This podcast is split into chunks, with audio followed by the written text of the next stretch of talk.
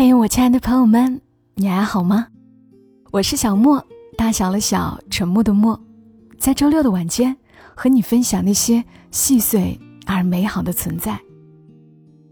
今晚这期内容，首先想和你来分享一篇短短的文，作者是郎中中，在他的公众号“郎中中了没”，我看到了这样一篇，很有感触。长期的友谊几乎是一种神迹。他先引用了微博上巴布尔老师的话，巴老师说：“朋友在各自奔赴不同前途，进入相差甚远的生活经验后，无法理解是太正常的事。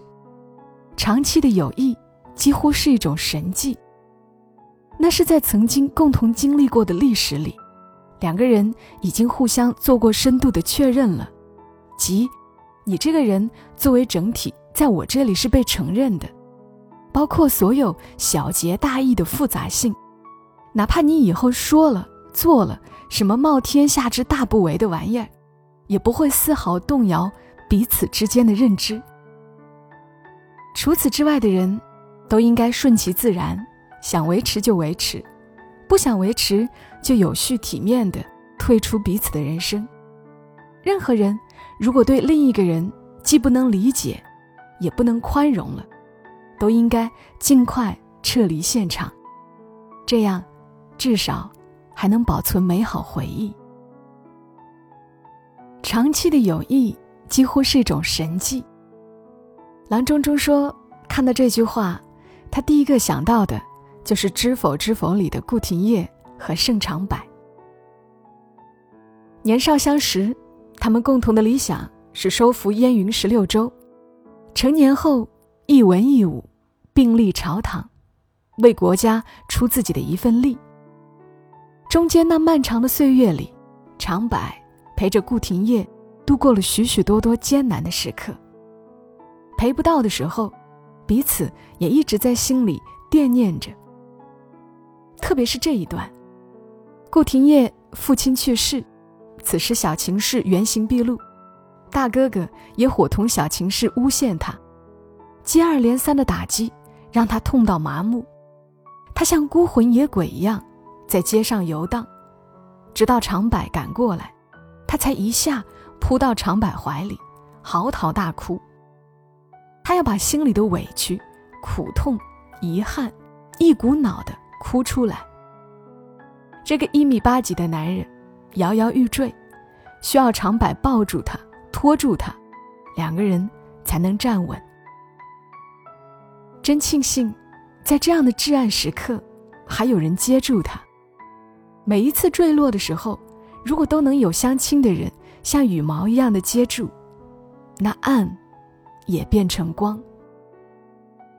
一个人从悲伤中落落大方的走出来，当然很强。但有人拉一把的话，不管是家人、朋友、爱人，还是陌生人，确实会比较容易。渡过难关，长柏陪着顾廷烨吹了一夜的冷风，听他倾诉内心的伤痛，并开解他。长柏这个时候已经明白侯府的水之深，网之大，所以对顾廷烨说：“这不是你的错。”这个时候，于顾廷烨来说，对错已经不要紧了，压得他直不起身的是遗憾。是永远无法跟父亲面对面和解的遗憾，是不论他犯错还是哀求，父亲都无法再给他任何回应。这父子俩对彼此都有很多爱，但每一次都用错了方式。我小的时候觉得爱很重要，被爱也很重要，但随着时间成长，自己经历过一些，也看过、听过一些。反而觉得会爱比爱更重要。会爱能用五分情谊换我十分快乐，不会爱，十分情谊换来十分嫌弃，最终伤人伤己。再往深一点说，爱本身是万无一失的。你对某个人无法抑制的爱，是你自己的事情。对方并不见得需要对此负责，但如何妥帖的表达爱，用行动给予爱，则是需要两个人才能完成的事。不要觉得自己怀抱着满腔的真心，却交换不到爱，很委屈。大部分人不过是试图用所谓的真心以小博大，这种时候，真心就变得不值一提了。就像长柏对顾廷烨的友人之爱，顾廷烨痛苦落魄的时候，他彻夜陪着；顾廷烨远走他乡，他时时牵挂；而当顾被人诬陷、身陷囹圄时，他豁出一切也要为他伸冤。哪怕一次，他有没有想过值不值得？没有，爱就是不问值不值得。在顾廷烨悲痛欲绝的时候，一旁站着的石头也偷偷抹了眼泪，还有常嬷嬷，看他受苦，恨不得替他。在顾一蹶不振的时候，他还能撑着抓曼娘的漏洞，让甜水巷的家维持正常运转。一切，并不算太糟糕，它也从来不是一座孤岛，任时间一次次冲刷，总还是有人紧紧握住你的手，这就是人生自信。随着年龄的增长，我意识到，离散才是人生常态。任何人以任何形式离开我，我都不会怪罪对方。事实上，大部分时候掀桌子的那个人是我。头也不回离开的，也是我；不曾后悔的，还是我。但很奇怪，我最羡慕和渴望拥有的，却永远是那种很长、很美、很好的关系。我执着的想留住那些美丽的瞬间和让我觉得世界美好的人，但仅仅是想还不够。相遇的时候。我们还来不及进化成更好的人。刚的文字来自于郎中中，郎中中看《知否知否》写下的这些略略有些零碎的话，但我知道总有某一句写进了你的心里。还有包括巴老师说的那一句：“长期的友谊几乎是一种神迹。”这些话真的是让我思绪万千。二零一九年前。我一直在长沙，之后的这三年，我在深圳。作为一个自由职业者，我很少与人接触，来的时间也不算长，所以在这儿，我还没有与谁能够建立这种很长、很美好的朋友的关系。或许你们也发现了，年纪越大，要再交到美好的、真正的朋友，是特别不容易的。但去年特别开心的是，我找回了一个老朋友，他叫阿义。其实我和阿义是初中同学，我们相识时，他有偏心于他弟弟的父母，我有相处不和谐的继母。那时，我俩成了彼此支持、相互安慰的朋友。